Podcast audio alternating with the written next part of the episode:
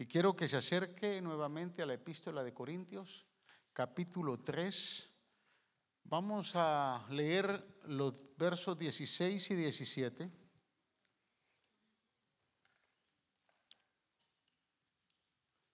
Y déjeme decirle que eh, este mensaje es uno de los mensajes que más me ha costado elaborarlo por el enfoque que le quisimos dar. Eh, hemos estado hablando de la necesidad de estar conectados, estar unidos al Espíritu Santo y la importancia que tiene para nuestra vida espiritual. Eh, pero al desarrollar este mensaje y hablar de lo que vamos a hablar, básicamente eh, desarrollarlo, estuve un par de días ahí para poder desarrollar este mensaje, pero usted también me va a ayudar al poder estar atento. Amén. Dice la epístola, la primera epístola del apóstol Pablo a los Corintios. Y usted sabe que no hemos perdido la actitud de reverencia a la palabra. Así que por ende cuando leemos la palabra nos ponemos de pie porque le hacemos reverencia a la palabra. Amén. Eh, dice, y el apóstol empieza con una pregunta. ¿No saben que ustedes son templo de Dios y que el Espíritu de Dios habita en ustedes?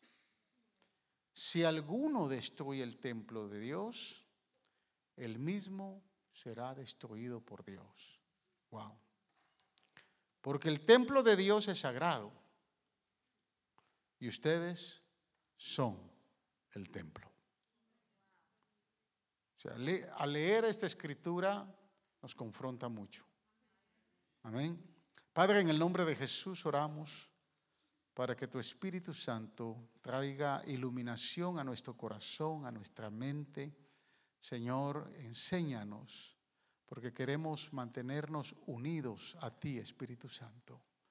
Eh, enséñanos en esta noche tu voluntad, que tu palabra sea el aliciente, sea, Señor, el refrigerio la exhortación, la consolación, la edificación que nuestras vidas necesitan en este momento.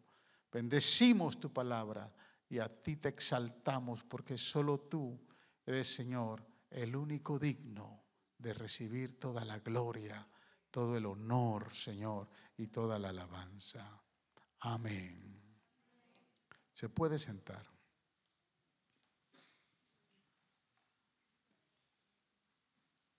El contexto de este pasaje no lo voy a ignorar, pero quiero que usted eh, empiece viendo que el apóstol comienza con una pregunta muy confrontadora. El apóstol dice, ¿no saben que ustedes son templo de Dios y que el Espíritu de Dios mora, habita en ustedes? Es decir, que aquí este pasaje específicamente cuando usted lee el contexto se está refiriendo al cuerpo como la iglesia de Cristo, pero también tiene la connotación muy fuerte de entenderse que está hablando de nuestro cuerpo como templo del Espíritu Santo. Más adelante en el capítulo 6, ahí de primera de, Corintios, versículo 19, enfatiza directamente acerca del cuerpo. Pablo describe mejor este énfasis aquí en primera de Corintios 6, 19 y dice, ¿acaso no saben que su cuerpo es templo del Espíritu Santo, quien está en ustedes y, el, al que han recibido de parte de Dios? Es decir, que, hermanos, desde que creímos, desde que usted depositó su fe en Cristo, usted fue sellado, usted recibió el Espíritu Santo. Gálatas capítulo 3 versos del 1 al 3, Pablo hablándole a los Gálatas, que era una iglesia muy desordenada, muy legalista, conectada y atada a la ley, que no querían atender o aceptar la verdad del Evangelio, Gálatas les dice, y leyendo de la versión nueva internacional, observe el lenguaje que usa el apóstol. Gálatas torpes. Wow. Imagínense que yo les diga a ustedes, hermanos, ustedes son unos torpes. Se van a ofender. O sea, yo nunca lo diría, ¿no? Ahorita lo dije en ejemplo, pero no lo voy a decir. Pero eh, Pablo tenía, era bien frontal. Y les dice, Gálatas torpes, ¿quién los ha hechizado a ustedes ante quienes Jesucristo crucificado ha sido presentado tan claramente? O sea, Él les había predicado el Evangelio. Solo quiero que me respondan esto. Y dice y pregunta, ¿recibieron el Espíritu Santo por las obras que demanda la ley o por la fe con que aceptaron el mensaje? Es decir, que por aceptar el mensaje de Jesucristo, por medio de la fe, el día que usted se arrepintió, usted, aunque no se dio cuenta, aunque no sintió nada, usted se conectó con el Espíritu Santo. O sea, hubo, hubo una unidad con el Espíritu Santo. El Espíritu Santo vino a ser morada en usted, en mí, desde el día que creímos. Y esto nos lleva a considerar un par de preguntas. ¿Por qué muchos creyentes no pueden fluir eh, en los frutos y en los dones del Espíritu si ya el Espíritu Santo ha hecho morada en ellos? ¿Por qué? Si ya recibieron el sello del Espíritu Santo. Y para entender mejor este concepto tenemos que entonces entender el contexto del capítulo 3 desde el principio. Porque cuando usted se va al capítulo 3, que estamos leyendo, en ese capítulo estamos, eh, observe los versos del 1 al 3 de, de este capítulo. Pablo dice, yo hermanos no pude dirigirme a ustedes como a espirituales. Observe lo que Pablo le está hablando. Sino como a inmaduros. Apenas niños en Cristo. Les di leche porque no podían asimilar alimento sólido. Ni pueden todavía. Pues aún son inmaduros. Mientras hay en ustedes celos y contiendas, ¿no serán inmaduros? ¿Acaso no se están comportando según criterios meramente humanos? Pablo menciona aquí, hermanos, algo que existe en la vida de la iglesia, pero que no le agrada a Dios, ni que es la voluntad de Dios. Porque cuando empezamos a ver, Pablo está presentando dos clasificaciones de creyentes en la iglesia. Ahorita recuérdense que la pregunta le dije, ¿por qué los creyentes que han sido sellados con el Espíritu Santo no pueden fluir con los dones, con los frutos del Espíritu? Les cuesta generar frutos del Espíritu en su carácter. Todavía tienen el carácter algunos hombres de ser machistas, de ser gritones, de ser indiferentes. Y todavía hay muchas, muchas mujeres creyentes que viven con amargura, con dolor. ¿Por qué no puede fluir el Espíritu Santo? Y han pasado los años y los años y no han entendido lo que dice el apóstol Pablo. Pablo menciona aquí algo que existe en la iglesia, que es realmente una realidad en la iglesia, pero que no es la voluntad de Dios. Por ejemplo, a los maduros Pablo le llama espirituales. Y a los inmaduros le llama carnales. ¿Por qué no le pregunta al lado, al que está a su lado, y dígale, ¿eres espiritual o eres carnal?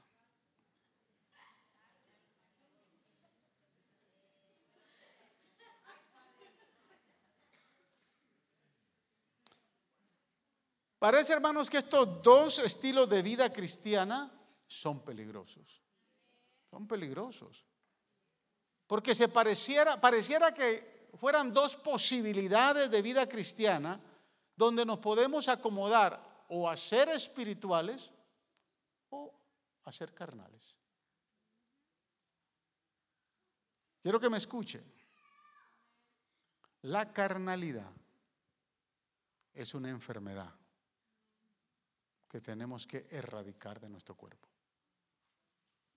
¿Me escuchó? Lo repito. La carnalidad es una enfermedad que tiene que ser desechada de nuestro cuerpo. Porque la carnalidad, hermanos, es la propensión a ser guiados por nuestra vieja naturaleza y no por el Espíritu Santo. Nuestra carne se mueve o somos guiados por nuestra carne, por nuestra vieja naturaleza, para satisfacer los deseos de la carne y no los del Espíritu. Pablo es claro en Gálatas cuando habla de esto. ¿Se recuerda en el capítulo 5? Pablo habla de esas dos fortalezas que pelean entre sí. Capítulo 5, verso 17, Pablo dice, porque esta desea, es decir, la carne, lo que es contrario al espíritu. Y el espíritu desea lo que es contrario a ella. Observe, los dos se oponen entre sí, de modo que ustedes no pueden hacer lo que quieren. De repente usted quiere crecer más, usted quiere orar más, usted quiere servirle al Señor, usted quiere desarrollar dones, pero hay un problema que su carne está peleando con el espíritu. Porque si es carnal y no es espiritual, la carne va a vencer. Pero si es espiritual, entonces él es la naturaleza espiritual va a vencer. Entonces hay otra pregunta. Yo los veo muy callados, hermanos. No se me van a dormir.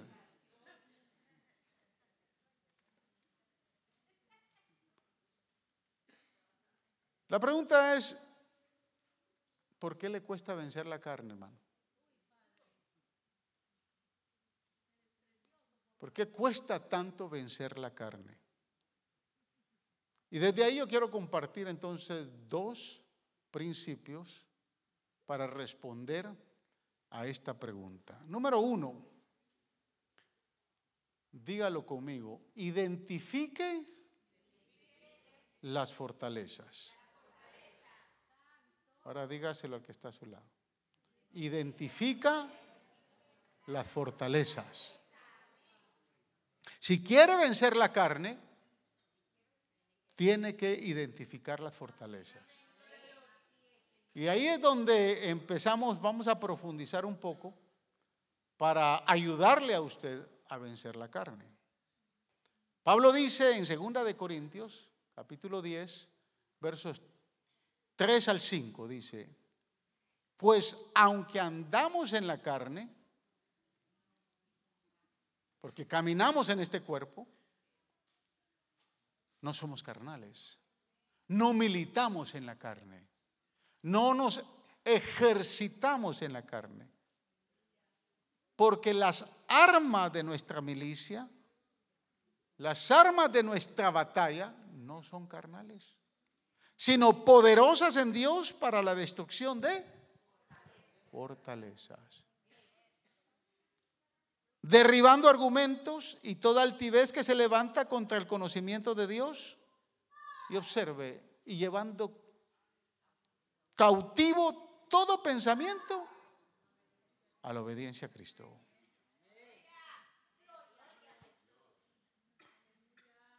Mire, en lo natural una fortaleza, cuando se habla en lo natural, en el mundo natural, una fortaleza es un fuerte, es un lugar fortificado, es un castillo, una torre o una fortaleza bien definida de cualquier tipo. Se usaba para proteger, los castillos se usaban para proteger en Latinoamérica existe un patrón que los españoles lo establecieron fuertemente, desde México hasta la Argentina. Y es que en cada uno de los países, o en la mayoría de países, hay un fuerte, hay un castillo. Y casi usan el mismo nombre. En México hay, en Guatemala hay, en muchos otros países. En Guatemala se llama el Castillo de San Felipe. Era el fuerte que se tenía para proteger en contra de la invasión. Pero eso es en lo natural. En el reino espiritual una fortaleza, escuche lo que voy a decir, es una, una fortaleza basada en el engaño. Se estableció la fortaleza. Una fortaleza es una imaginación impía, un argumento en contra de la verdad de Dios o una manera engañosa de razonar. Las fortalezas, hermanos, son patrones engañosos. Y estos patrones de pensamiento engañosos se convierten en refugios, se convierten en fortalezas seguras para las obras de la carne. Así como la influencia demoníaca puede ser una fortaleza muy fuerte. Y una vez establecidos esos patrones, ya están ahí incorporados, se convierten en patrones de comportamiento, en patrones de conducta. Y por eso es que de momento usted dice, así soy yo. No, no, usted no es así. Así lo formó la vieja que no tuvo conciencia ni temor de Dios para guiarlo. Y adoptamos esa mentalidad y decimos, así soy yo. Y le decimos al cónyuge, ¿me aceptas como soy o nos divorciamos? No, así no es usted. ¿Me está entendiendo? Y una vez esas fortalezas que se convierten en patrones de pensamiento y en comportamientos, esos patrones de comportamiento se convierten en esclavitud espiritual. Si quiere ser libre permanentemente de la esclavitud espiritual, usted tiene que llegar a la raíz del problema. Hubo una pareja que después de la, o sea, de que abrimos, y gracias a Dios que nosotros no abrimos a, los meses, sino al mes, después de, en la pandemia al mes ya habíamos abierto. Pero muchos empezaron a llegar lentamente. O sea, los más temerosos fueron llegando pausadamente, ¿no? Pero hubieron unos que no regresaron. Y esa pareja estaba activa. No bajé libros porque no voy a decir el nombre, ¿no? Pero esa pareja, hermanos, para mí estaba bien activa. Y a los meses o tal vez al año, me di cuenta que la pandemia fue la mejor oportunidad para él de no regresar a la iglesia porque no pudo vencer el vicio del cigarrillo. Y solo la esposa y él lo sabían. Escucha, había aceptado a Cristo, lo bautizamos, había empezado a servir y no había dejado el vicio del cigarrillo. Es decir, recibió el sello del Espíritu se conectó, pero fue indiferente a la unidad del Espíritu. Se convirtió en un patrón de conducta. No podía dejar el vicio. Algunos no pueden dejar el alcohol.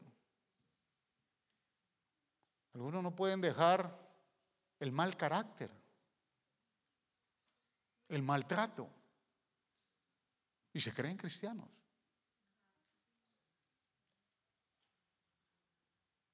Algunos no pueden dejar las malas palabras.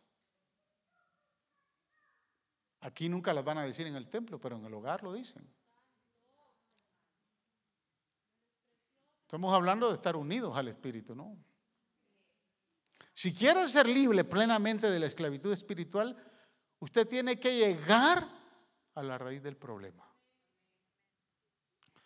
Tiene que tratar ese problema más allá de los síntomas, más allá de sus acciones, de sus sentimientos, tiene que llegar a la fuente del engaño. Para el creyente, hermanos, la raíz de toda esclavitud espiritual es una fortaleza de engaño. Y el engaño es la raíz de toda la derrota espiritual. Por eso que algunos, aunque traten de orar, dicen, no, no puedo orar.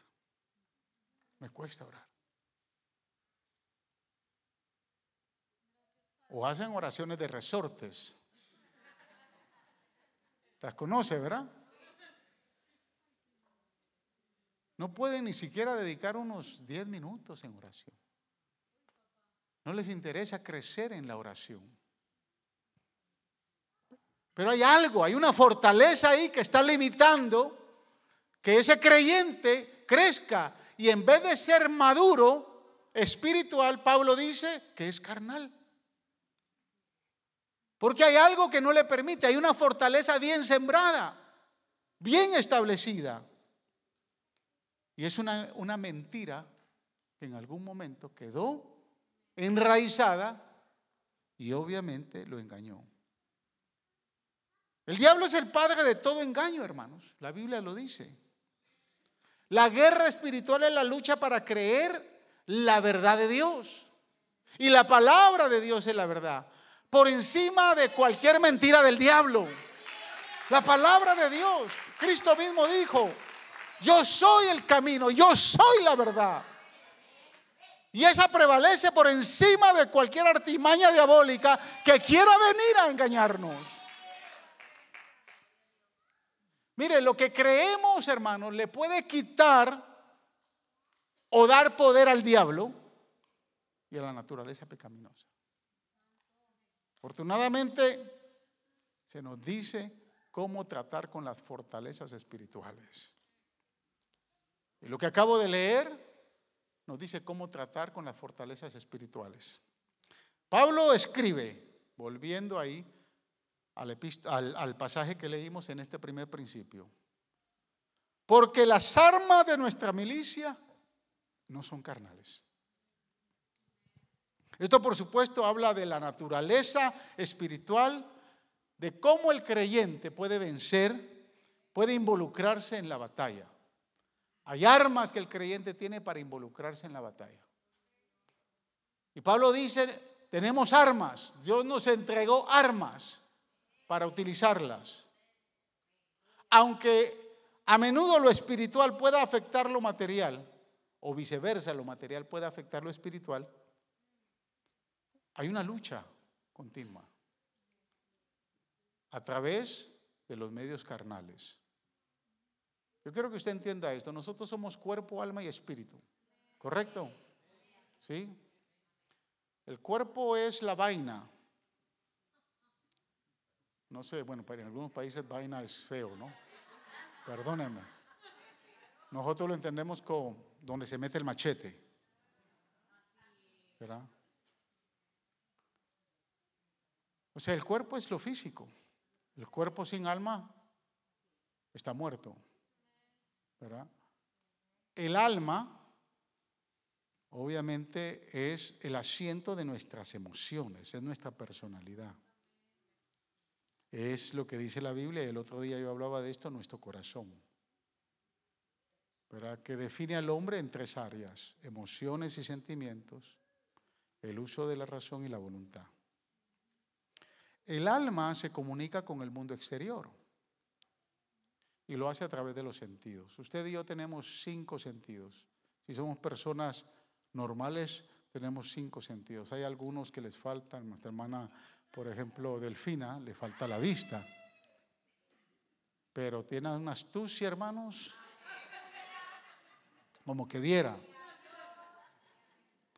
Lo ha aprendido, ha desarrollado los otros sentidos. O sea, no la limito, aunque no pueda ver. Pero los cinco sentidos se eh, comunican con el mundo exterior. La vista yo veo,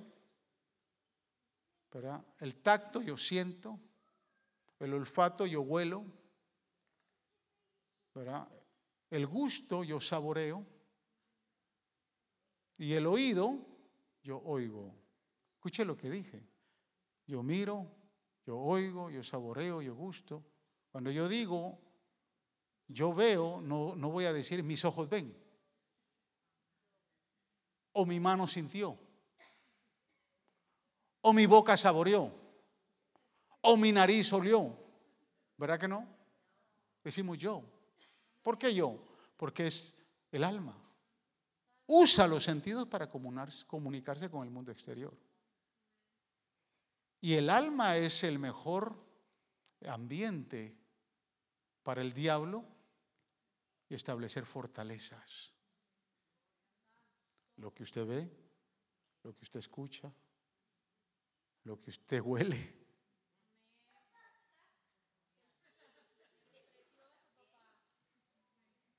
Yo he estado, yo hice los 21 días, primeros 14 los hice solo con el ayuno de Daniel y esta última semana solo con agua.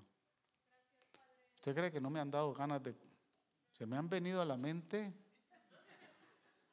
aquellas cosas que ni siquiera me gustan, pero llegan ahí. Y ahorita le pedí a la hermana Ileana, por favor, hermana Ileana, abra la oración porque me siento débil y que el Señor me fortalezca para que predique. Si me alargo hasta las 12, es porque el Señor me está dando fortaleza. Pero quiero decirle algo, que ahí sí había una, una lucha. O sea, la carne desea comer. Pero les, ¿sabe por qué estoy ayunando yo? Estoy ayunando por los matrimonios que están en problemas. Así que si su matrimonio está en problemas, estoy ayunando. Y sé que el Señor me, me va a dar la victoria, especialmente estos siete días, porque Dios es fiel.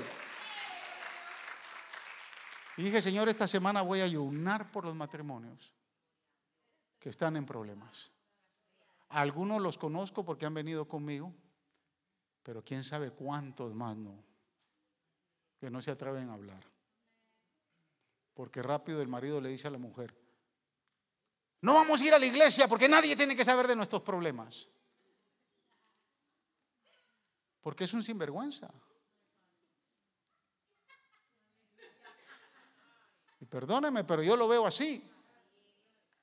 O sea, cuando usted tiene un problema, necesita ayuda. Si usted por años viene peleando con la mujer y no lo ha podido resolver, busque ayuda. Entonces, por ahí muchos se detienen, ¿no? Pero el alma es el, asiento de nuestras emociones que con las emociones y sentimientos, con el uso de la razón, lo que piensa y con la voluntad va a ceder. Y va a ceder porque hay una comunicación con el mundo exterior. Pero el espíritu que fue dado por Dios conecta directamente con Dios. Debe de estar directamente conectado con Dios.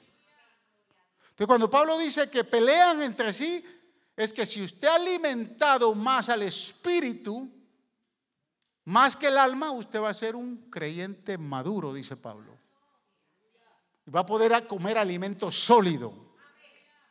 Y no se va a enchismar cuando escucha predicaciones como estas.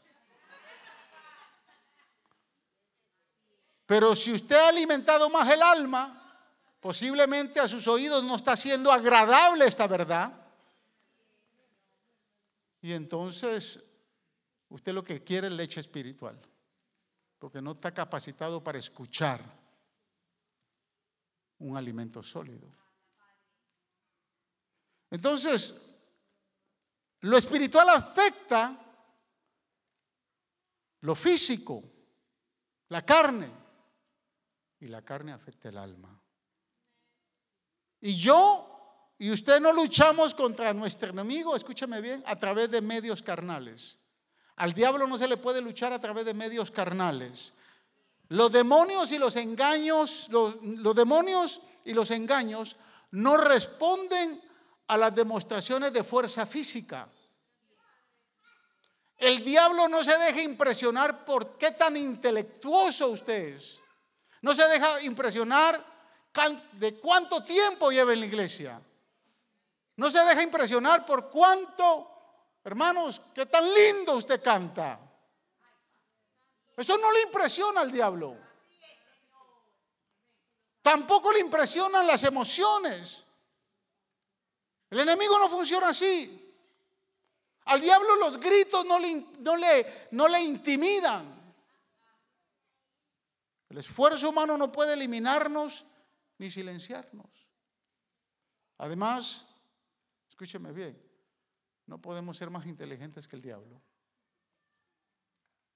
Si no operamos en el espíritu, Él nos va a ganar.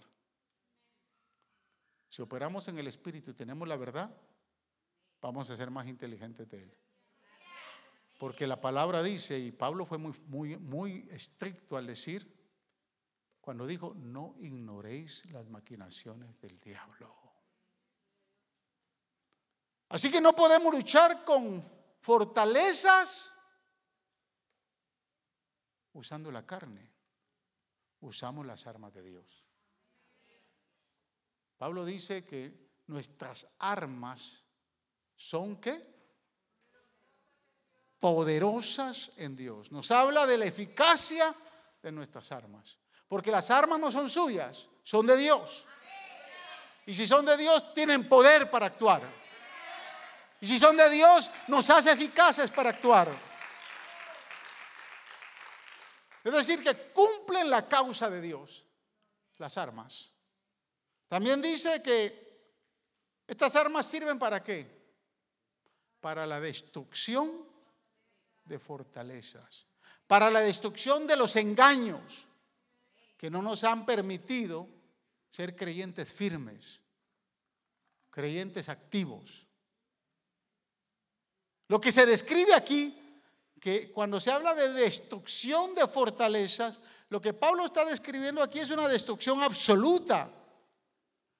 La, hermanos, la eliminación completa y total de toda fortaleza. Y la Biblia nos habla, hermanos, de un camino completamente despejado.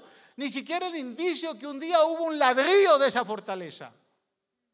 Tiene que quedar despejado. Es decir, hay que entrar en la victoria. Por eso es que Pablo dice que nuestra vida va de victoria en victoria y de gloria en gloria. No puede ir en derrota. Porque cuando usted destruye una fortaleza con las armas que Dios le ha dado, las fortalezas desaparecen.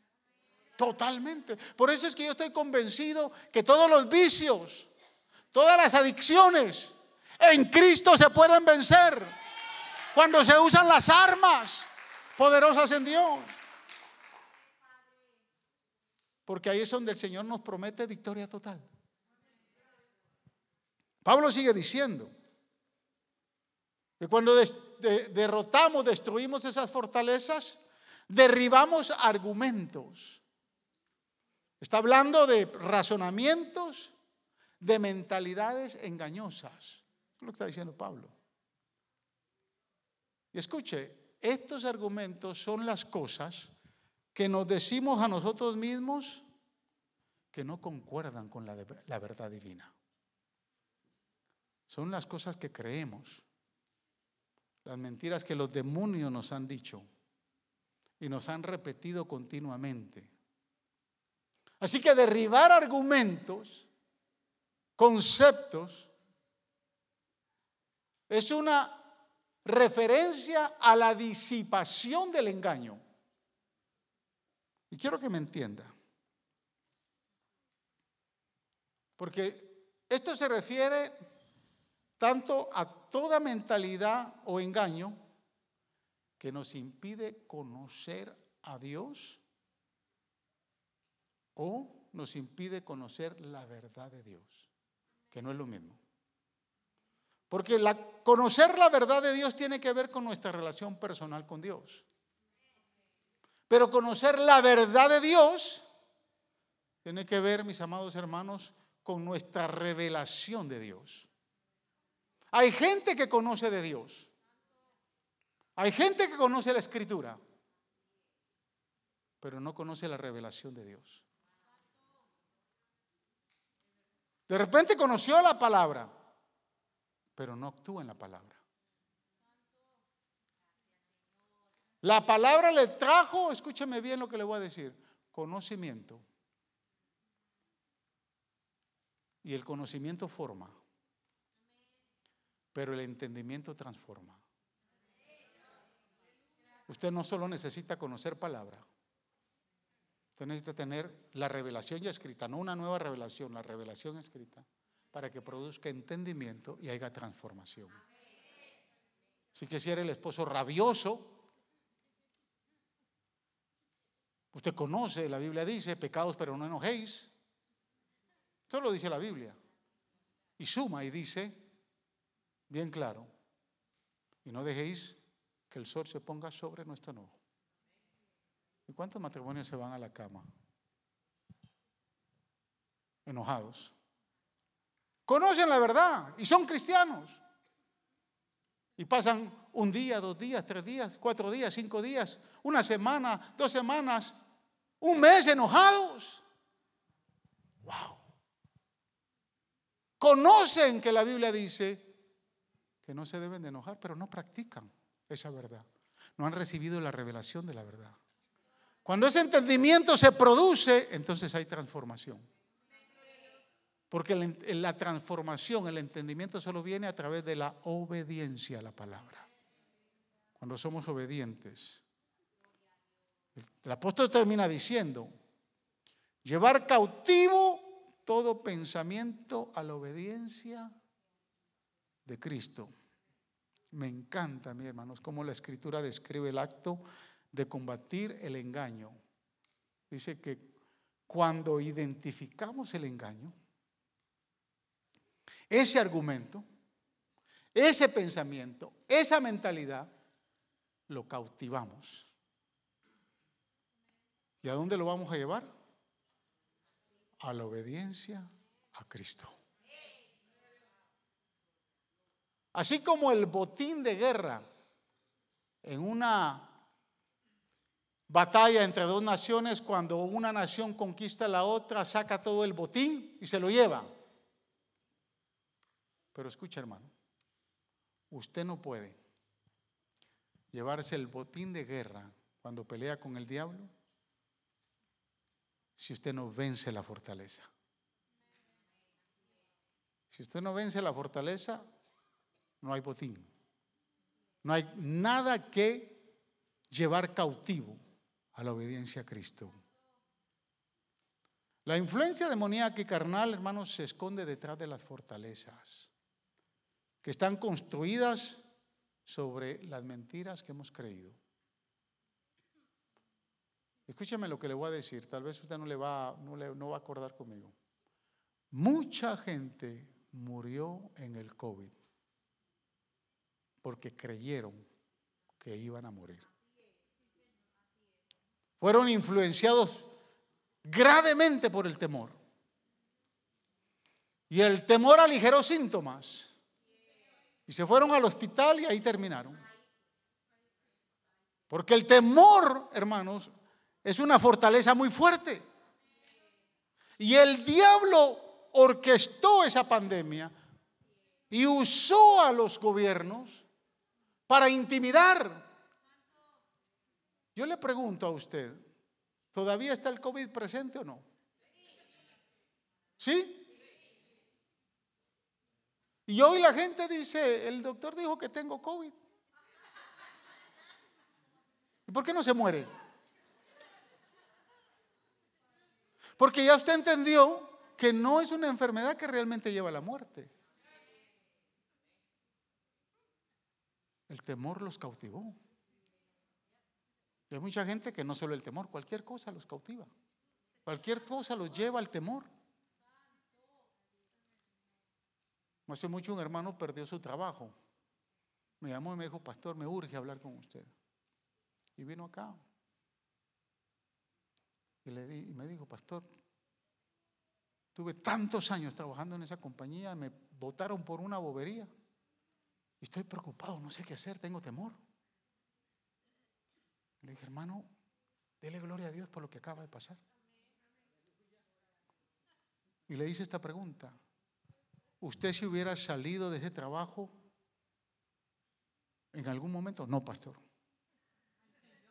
El Señor lo sacó porque a la vuelta de la esquina le va a abrir una puerta y más grande. ¿Por qué tiene temor? Si la Biblia dice que Él es nuestro proveedor. Se le vino abajo el negocio. No se preocupe. Hay un proveedor que se llama Jehová Jireh. Hay una verdad que pelea en contra de la fortaleza del temor que lo está, lo está intimidando. Por eso es que la influencia demoníaca, los engaños se esconden detrás de la fortaleza. Pero cuando una fortaleza es derribada, solo entonces somos capaces de tomar nuestros pensamientos cautivos y traerlos a los pies de Cristo. Y esto nos lleva al segundo punto. Este es más largo, hermanos. Seguimos. Amén. Primero le dije, descubra las fortalezas, ¿no? identifíquelas. Y ahora vamos a hablar, destruya las fortalezas.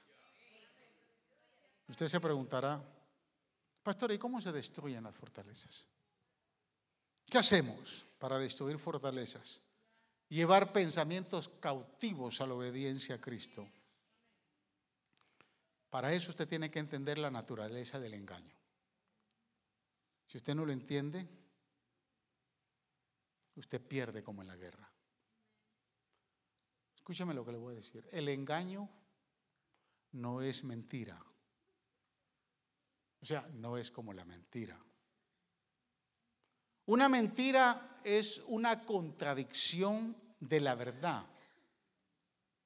Pero el engaño ocurre cuando usted decide creer en esa mentira. Hoy por hoy hay, mire, yo no confío, no trosteo a ninguno de esos medios de comunicación. CNN, MSNBC, ABC, Univision, Telemundo, chorro de mentirosos, hermanos. Todos son unos chorros de mentirosos. Esa es mi opinión personal. Usted está encantado con el hechizo de Univisión, siga ahí. No, yo le estoy diciendo la verdad. Si usted la quiere aceptar o no. Acaba de fallecer una viejita que yo quise mucho. La amé mucho a la pareja. El esposo se fue a los 93 años. Eh, fueron miembros de la iglesia de Faro de Luz de Nueva York. El esposo se fue en el 2014 a los 93 años. La viejita, la esposa era más joven. Peleábamos, hermanos. Y a mí me gustaba pelear con ella. Yo la cucaba. Nunca fui, nunca fui a Nueva York sin irla a ver. Porque era una viuda anciana y siempre le mandábamos ofrendita. La apoyábamos. Y a ella le gustaba, le, encantaba cocinarme. Cuando yo vivía en Nueva York, yo me iba todos los viernes en las tardes para que ella me, cocinara y después me quedaba dormido en el, en el asiento, en el sofá. Era como mi Betania, si usted me entiende, ¿no?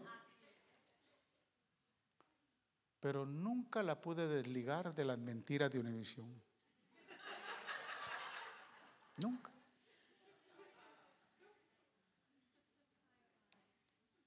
Para ella era su, era la información más precisa que ella podía tener.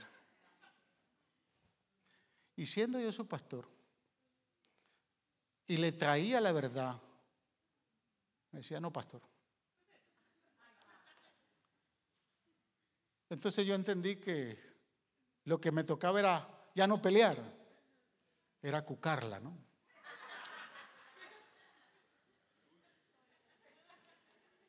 Y le decía, usted se va a venir conmigo a Houston y aquí usted y yo vamos a ir a votar por Trump.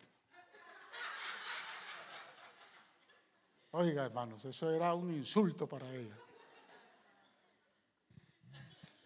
Pero el engaño, hermanos, no es la mentira. Cualquiera le puede mentir a usted. Cuando usted decide creer en esa mentira, fue engañado. Entonces no es lo mismo. Y el mundo está lleno de mentiras. Hay mucha gente de afuera, mundana, que lo que se encarga es de tirar mentiras por todos lados. Y como obviamente las mentiras fluyen, porque la mentira contradice la verdad. Pero si usted cree esa mentira, fue engañado. Y no le va a dar cabida a la verdad.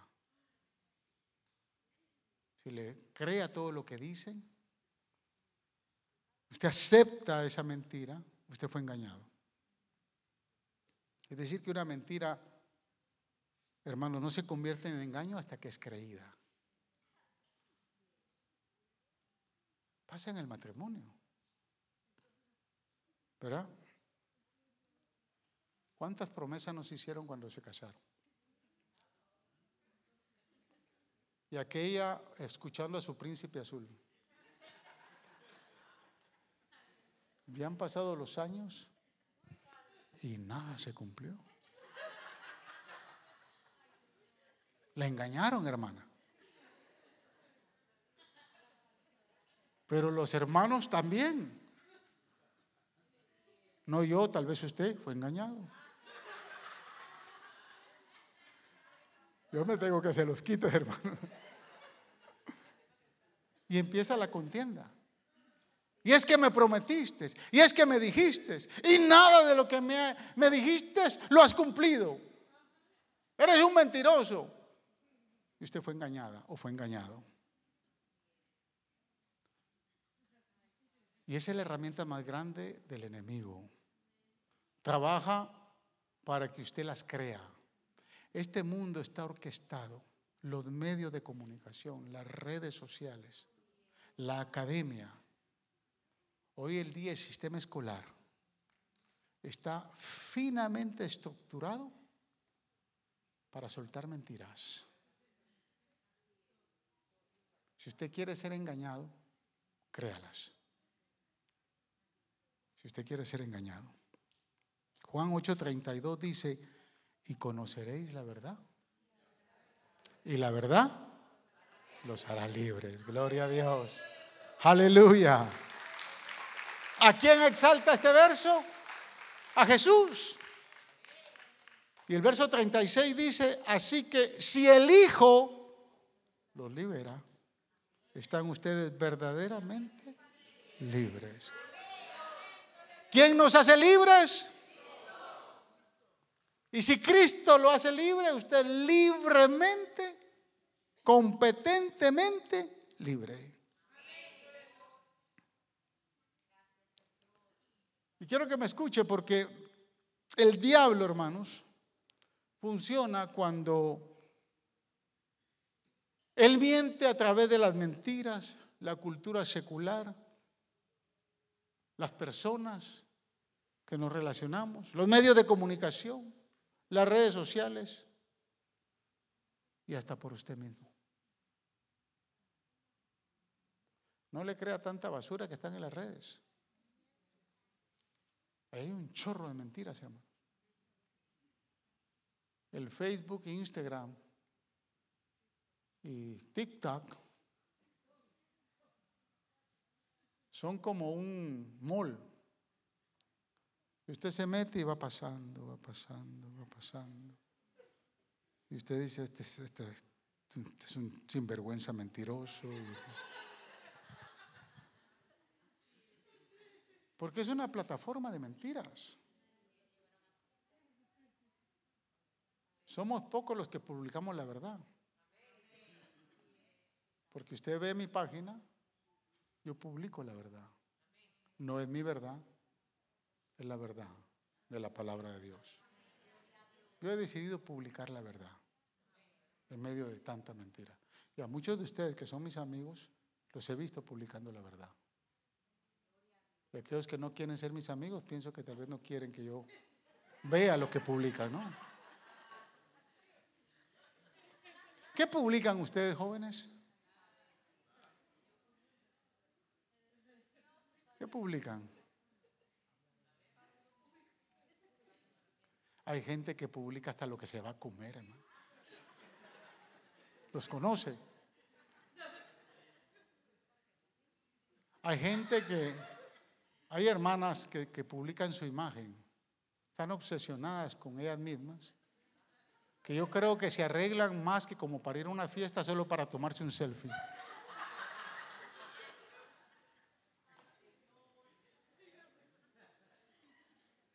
A ver si alguien le da un like. Yo quiero que usted entienda el concepto de la... Usted lo sabe, yo se lo estoy aquí nada más recordando. Las redes, los medios de comunicación, la cultura. Fíjese interesante que en Nueva York, yo viví 24 años en Nueva York. Y no fue hasta ahora que estoy viviendo aquí en Houston que fuimos con los pastores eh, Estrada y el grupo de matrimonios, aunque ya habíamos hecho en octubre del año antepasado un viaje con los pastores Estrada a celebrar los 50 años del aniversario del obispo. Y me dice una hermana, pastor, dígale al obispo que le dé el tour. Yo dije, yo no voy a poner en el obispo en ese, en ese, o sea, estábamos celebrando su aniversario el sábado. Yo fui el domingo, prediqué en la iglesia. Y si está de aniversario, estoy pensando que, aunque andan en los 70s, se fueron de luna de miel, ¿no? Estoy pensando yo. Pero nunca había, nunca había sabido que al obispo le gusta dar ese tour. Y a mí en mi mente yo dije, ¿qué me va a enseñar de Nueva York si yo viví 24 años acá? Pero fuimos y conocí lo que nunca había conocido en Nueva York. Fue impresionante. Me eduqué. Porque a él le gusta dar ese tour porque él lleva ya más de 50 años viviendo en Nueva York. Y como él es muy intelectual y se ha educado, lo lleva uno a los lugares históricos que tienen relevancia de la ciudad. Me dijo, no te voy a llevar a Times Square porque tú estás cansado de ir ahí. O sea, el recorrido que nos dio fue impresionante. Pero nos llevó a un lugar. Escúchame lo que le voy a decir. Nueva York tiene cinco condados. Brooklyn, Queens, Manhattan, el Bronx y Staten Island. Y cada uno de los condados tiene un parque. Un parque central. Y el parque que tiene eh, Queens es el Meadow Park. Y en medio de ese, parque, hace muchos años se celebraba la fiesta eh, mundial internacional, hace los 60. Ahora eso se dejó de hacer allá, hace muchos años. Y fuimos al parque y en la entrada del parque hay un mural, bien interesante. Y me dice, ¿qué ves ahí? Y le dije, veo eh, esquemas, figuras de homosexuales y lesbianas. Me dijo, ¿sabes quién mandó a pintar ese mural? Le dije, no, el doctor Martin Luther King. Un eh,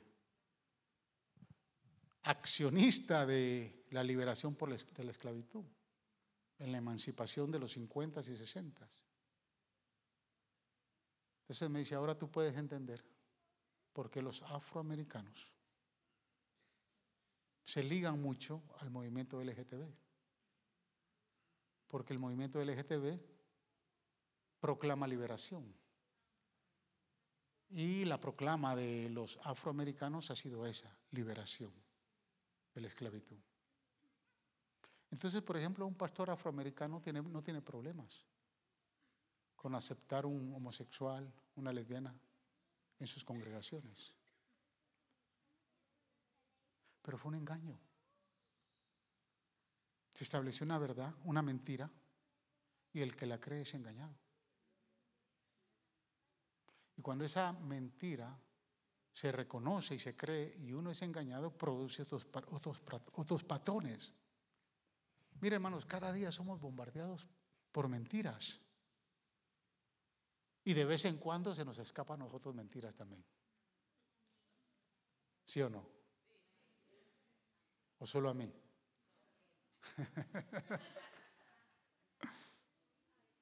La mentira una vez creída se convierte en engaño.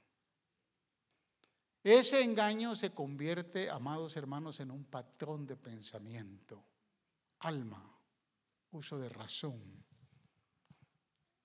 Y ese patrón de, ese patrón de, de pensamiento se convierte en un comportamiento. Y ese comportamiento se convierte en un hábito. Y ese hábito se convierte en un ciclo a largo plazo. Y ese ciclo se llama esclavitud espiritual. Por eso es que el carnal no puede salir de ello. Porque empezó con una mentira. Se la creyó y fue engañado. Y cuando fue engañado se, se convirtió en un patrón de pensamiento y después se, se, convirtió en un comportamiento y después de un, de, un de un comportamiento se convirtió en un hábito y después de un hábito se convirtió en un ciclo a largo plazo y cayó en esclavitud espiritual. ¿A qué le ha creído? Que no le permite crecer, estar conectado y más unido al Espíritu Santo. ¿Cuál es esa, mentira que se incorporó ahí? Y que usted la ha atesorado que se volvió una fortaleza. Y tan fuerte es la fortaleza que usted no le permite a nadie, aunque le digan la verdad. Y la mayoría de creyentes, hermanos, pasan años y años intentando tratar la superficie de las fortalezas la, superficie de los malos hábitos, la superficie de los sentimientos negativos. Y van tras, los síntomas en vez de la enfermedad. Van a través del fruto en vez de la raíz. Van detrás de la consecuencia en vez de la causa. Van detrás de la esclavitud en lugar de ir detrás de la fortaleza que los engañó y les está causando una esclavitud al extremo que, y le, soy sincero, se lo estoy predicando porque soy su pastor. Pero si usted no ha podido superar una vida espiritual en oración, evalúe. Ah, hay una mentira que usted creyó. Usted fue engañado. Y eso ha ido creciendo a través del tiempo y no le permite crecer espiritualmente, mucho menos comprometerse, mucho menos servirle a Dios. Y esas fortalezas, hermanos, bien establecidas, pueden producir tormentos, depresiones, ansiedad, temor, adicciones, paranoias, antojos pecaminosos, confusión e incluso problemas tan graves como la inestabilidad mental, terrores nocturnos, ideas suicidas, alucinaciones, oír voces, porque las fortalezas son destructivas, son bien destructivas. Así de eficaz es el engaño. Y usted dice, pero bueno, si yo acepté a Cristo. Una cosa es que usted haya aceptado a Cristo para ser su Salvador. Y otra cosa es que usted reconozca que fue sellado con el Espíritu Santo y usted tiene que unirse al Espíritu Santo para fluir. Usted tiene armas poderosas en Dios para la destrucción de fortalezas. Y esas armas son poderosas y son, si la Biblia dice que son poderosas, yo creo que son eficaces. Y yo lo he vivido. Yo le he contado a usted, y mi esposa está acá, que yo era un, yo era bravo, hermanos. Tenía un carácter agresivo. Y eso causó estragos en los primeros tres años de matrimonio. Y creía que el problema era ella, imagínense. Porque yo le había creído una mentira.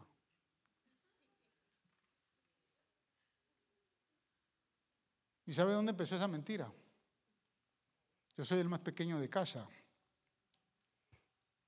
Mi papá era peor que yo.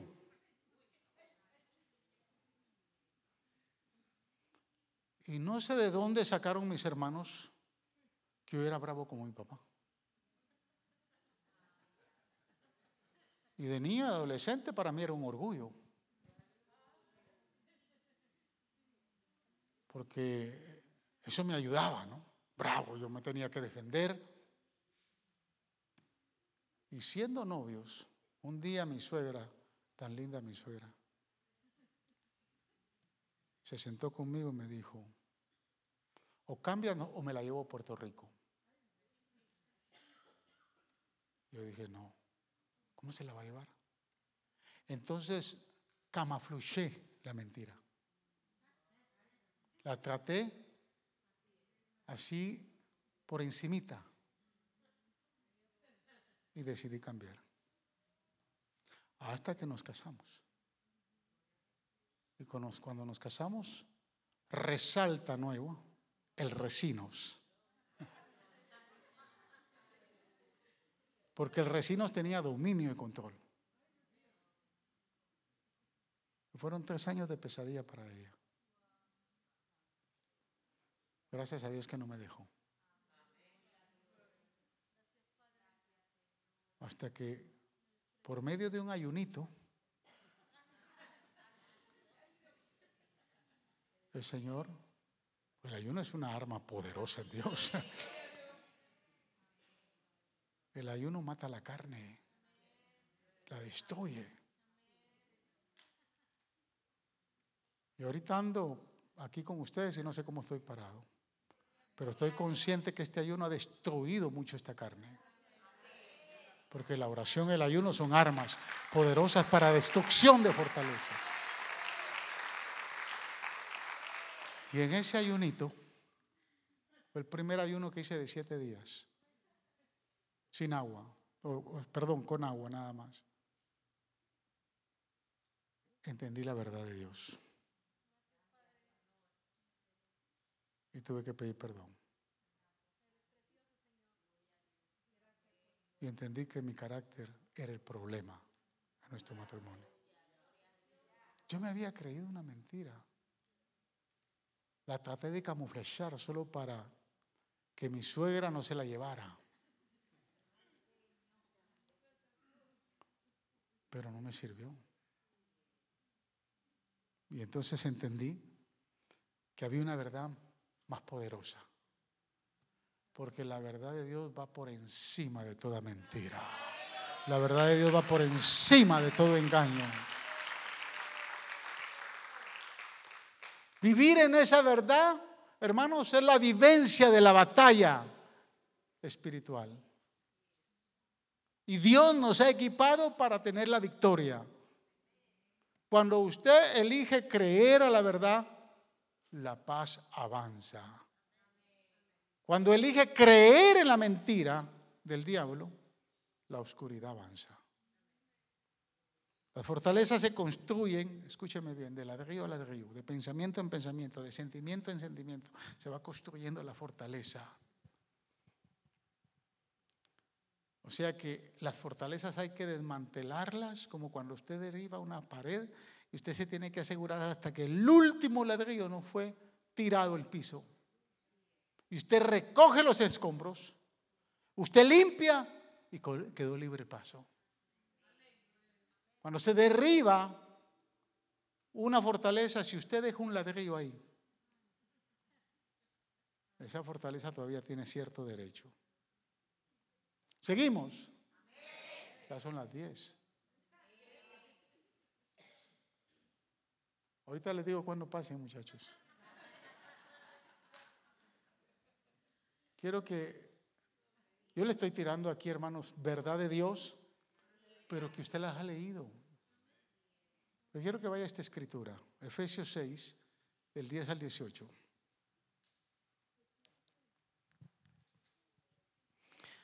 Mire cómo el apóstol empieza a decir.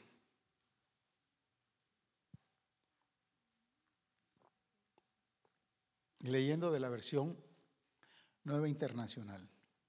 El apóstol dice, una palabra final. ¿Cuál es esa palabra final? Sean fuertes en el Señor y en su gran poder. Aleluya. Pónganse toda la armadura de Dios para poder mantenerse firmes contra todas las estrategias del diablo. Pues no luchamos contra enemigos de carne y hueso, sino contra gobernadores malignos y autoridades del mundo invisible, contra fuerzas poderosas de este mundo tenebroso y contra espíritus malignos de lugares celestiales. Por lo tanto, cuando usted ve un por lo tanto en, la Biblia, usted tiene que entender que hay que obedecer lo que, sigue lo que se sigue diciendo. Por lo tanto, dice, pónganse todas las piezas de la armadura de Dios para poder resistir al enemigo en el tiempo del mal. Así después de la batalla todavía seguirán de pie, firmes. Después que venga la guerra, seguirán firmes. Escuche, defiendan su posición poniéndose el cinturón de la verdad, la coraza de justicia de Dios. Pónganse como calzado la paz que proviene de la buena noticia a fin de estar completamente preparados. Sigue diciendo, además de todo esto, levanten el escudo de la fe para detener las flechas encendidas del diablo. Pónganse la salvación como casco y tomen la espada del Espíritu, la cual es la palabra de Dios. Oren en el Espíritu en todo momento y en toda ocasión. Manténganse alerta y siempre y sean persistentes en sus oraciones por todos los creyentes en todas partes. Tal vez no voy a entrar en tanto detalle, pero quiero que considere algo. La palabra estrategia que aparece ahí en el verso 11 se traduce de la palabra griega metedeoia, así la palabra, que significa engaño, arte astuta y artimañas. ¿Cómo dice el verso 11? Observe lo que dice el verso 11. Pónganse toda la armadura de Dios para poder mantenerse firmes contra qué? Todas las estrategias. Esa palabra significa engaño, contra todos los engaños. Con todo ese arte astuto del enemigo. Con toda artimaña. Así que las estrategias del diablo tienen que ver principalmente con el engaño. El verso 11 sigue diciendo, porque ahí vemos la frase que dice, para, poderse, para poder mantenerse firmes contra todas las estrategias del diablo. Firmes. Observe que la Biblia no dice que la armadura de Dios le ayudará a mantenerse firmes un par de días, un par de semanas. O solo el domingo para que después el lunes empiece con los mismos, las mismas mentiras y los mismos engaños para que usted se mantenga firme contra todas las estrategias del diablo. Esa declaración, estrategias del diablo, significa que la armadura de Dios es todo lo que necesitamos para resistir en contra de lo que el enemigo, el enemigo puede hacer y quiere hacer. No se le olvide que el diablo por muy lindo que usted sea,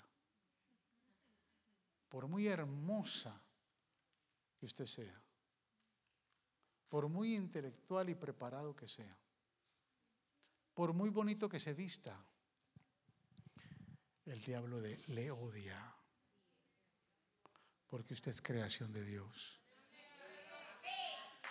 Y le odia más porque usted es hijo de Dios. Entonces la intención de él es venir a matar, a robar y a destruir. Si el creyente que no está consciente de eso, cualquier decisión que tome, la va a poner en riesgo porque el diablo solo está esperando que usted decida hacer algo. Que usted se emocione para actuar de una manera. Y cuando él ve eso, busca una puerta abierta para matar, para robar y para destruir. Por eso es que Pablo dice, estar atentos a las estrategias del diablo. Y habla de la armadura. La primera pieza de la armadura es el cinturón de la verdad. ¿Verdad que sí? Si vamos a tener éxito en nuestra vida cristiana, tenemos que ponernos el cinturón de la verdad. Debemos de estar comprometidos con la verdad. Hable la verdad, aunque muchas, muchas veces cuesta. Sea honesto, diga la verdad. Desde el momento en que usted empieza a ocultar la verdad por una mentirita blanca, no existen las mentiras blancas. Y, decimos, esta es una mentirita blanca. Diga la verdad, aunque le cueste. A mí me ha costado muchas veces decir la verdad. Pero ponerse el cinturón de la verdad es vivir en la verdad. La segunda pieza es la coraza de justicia. Pablo obviamente se está refiriendo a toda la vestidura romana, porque la coraza de justicia protegía todos los órganos vitales del soldado contra el ataque del enemigo. Y la coraza de justicia debería estar sujeta con el cinturón de la verdad. O sea, la coraza de justicia no se podía poner sin que fuera sujetado con la verdad. Es decir, hermanos, que la verdad está sujeto o sujeta a la justicia. Sea justo. Vive en justicia. Ame la justicia. Es decir, sea recto, sea íntegro. Nosotros hemos sido justificados por medio de nuestra fe. Eso es lo que dice Romanos capítulo 5, versículo 1. Justificado pues por la fe, tenemos paz para con Dios por medio de nuestro Señor Jesucristo. Nosotros no somos justos, el único justo es el Señor.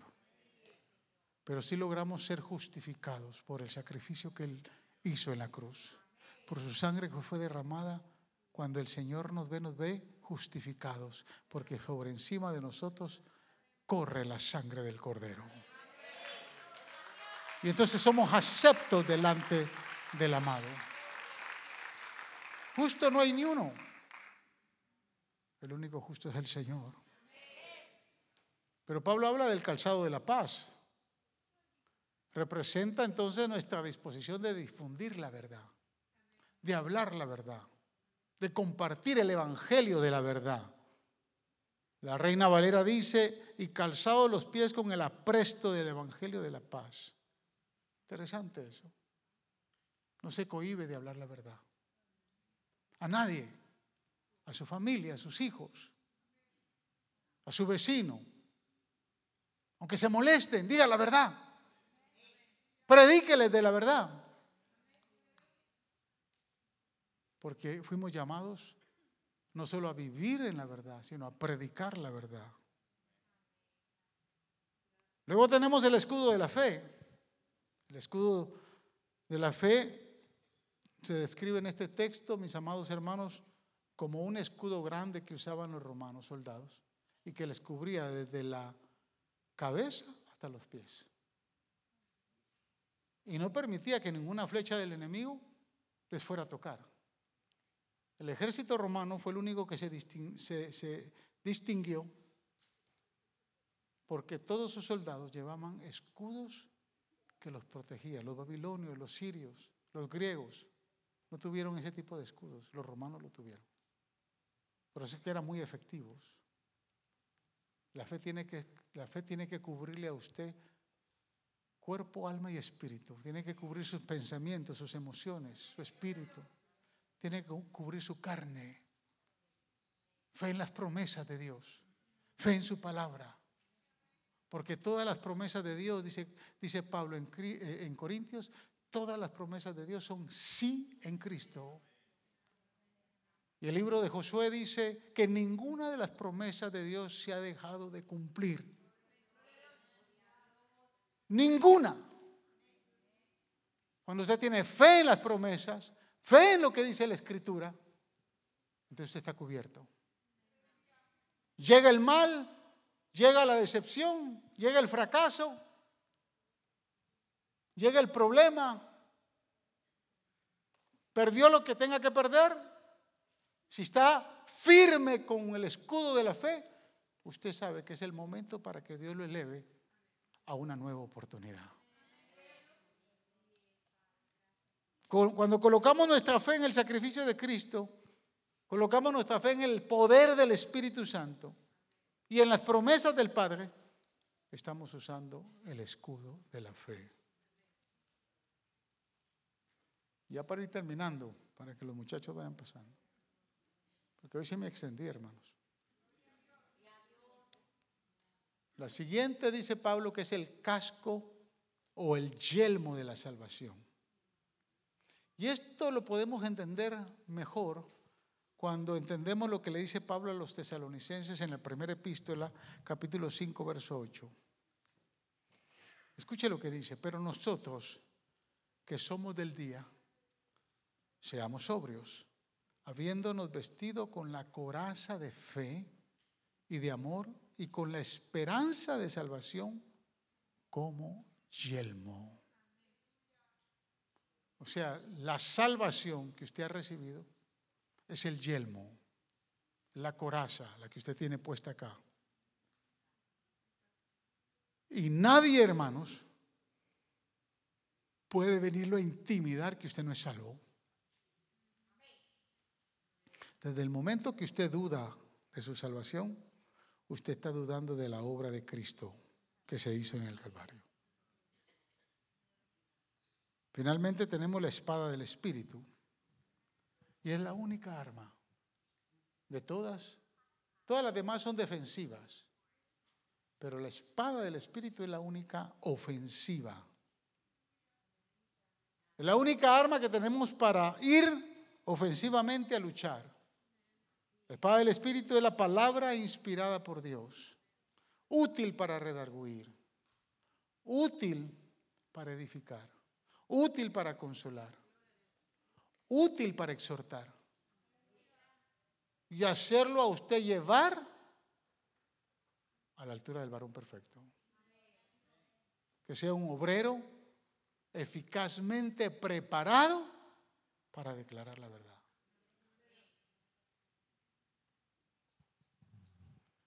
Con las otras piezas de la armadura nos defendemos, pero con la espada atacamos.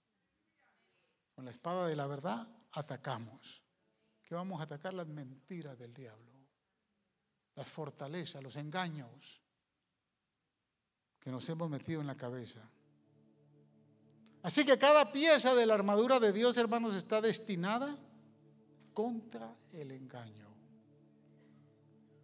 No se dejen, no se dejen engañar por cualquier bobería.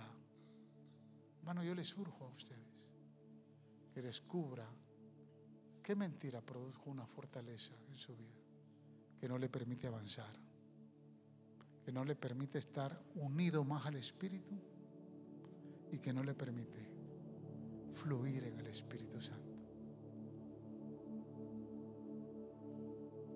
Descubra fortalezas y destruyelas, porque Dios nos ha equipado de una manera poderosa.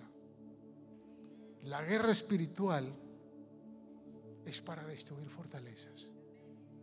No le ande gritando al diablo, porque no se va a intimidar. Yo he visto predicadores ahí. Orando.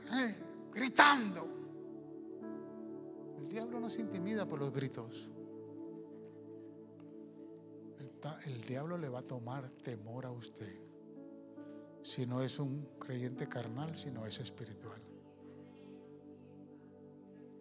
Cuando aquellos cuates, hijos de Agabus allá en los hechos, vieron lo que hacía Pablo, que reprendía demonios en el nombre de Jesús, se pusieron a reprender un montón de demonios. Y el diablo les dice, ¿y ustedes quiénes son? A Pablo y a Cristo yo conozco y lo respeto. Cuando usted es conocido en el infierno, porque es un creyente espiritual, está unido al Espíritu, el diablo le va a respetar y va a salir huyendo de su vida. Va a salir huyendo de su matrimonio. Va a salir huyendo de su familia. Pero mientras usted se mantenga siendo un creyente carnal, no va a tener poder. Y va a vivir de derrota en derrota en vez de victoria en victoria. Yo le pido en el amor de Jesús una hacia el Espíritu. Si considera usted, usted es el único que se puede evaluar. Yo no puedo decir si usted es carnal o, es carnal. Aunque conozco algunos carnales, pero no me atrevo a decirles porque se van a ofender, ¿no?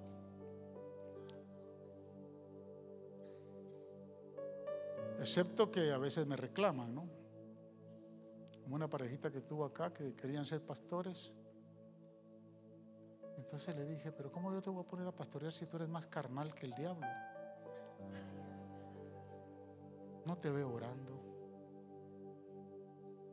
Cada vez que has tratado de empezar un curso en la escuela de ministerio, te rajas. Si tienes problemas con alguien, resalta tu carácter.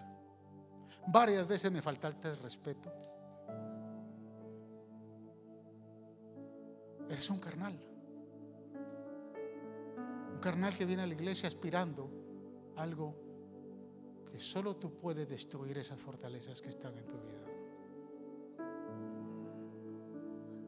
No ore más. Señor, destruye mis fortalezas. No. Usted es el único que tiene poder y autoridad para hacerlo. Nadie más. Dios le ha dado las herramientas, le ha dado las armas le ha dado la autoridad,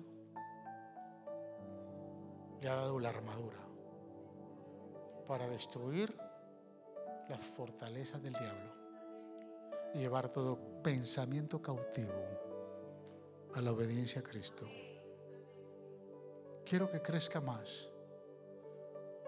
Usted no va a poder, escúcheme bien, no va a poder unir más su matrimonio. No va a poder unir más su familia si usted no está unido con el Espíritu Santo. Busque la unidad del Espíritu. Lo que sí usted puede pedirle es, dígale al Señor, Señor, provoca en mí un hambre y una sed por ti. Soy floco, pero tu palabra dice que el querer como el hacer proviene de ti. Produce en mi vida un hambre y una sed por tu presencia, un hambre y una sed por tu palabra. Provócalo, Señor, en mi vida. Invite al Espíritu Santo. Únase con el Espíritu Santo. Usted va a ver cómo va a poder vencer. Entonces su matrimonio va a estar unido. Que en medio de los problemas va a poder perdonar el orgullo va a bajar. Se va a volver menos gritón. Unido al Espíritu Santo. No hay otra forma, hermanos. No hay otra forma de ser victoriosos. Porque el único que puede producir victoria en su vida se llama Espíritu Santo. Póngase de pie.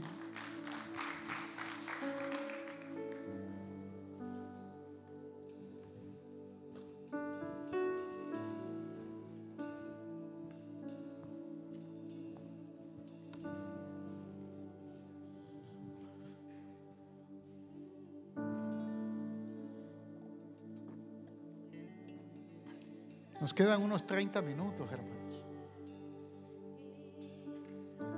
Digo los que nos vamos a quedar hasta las 11.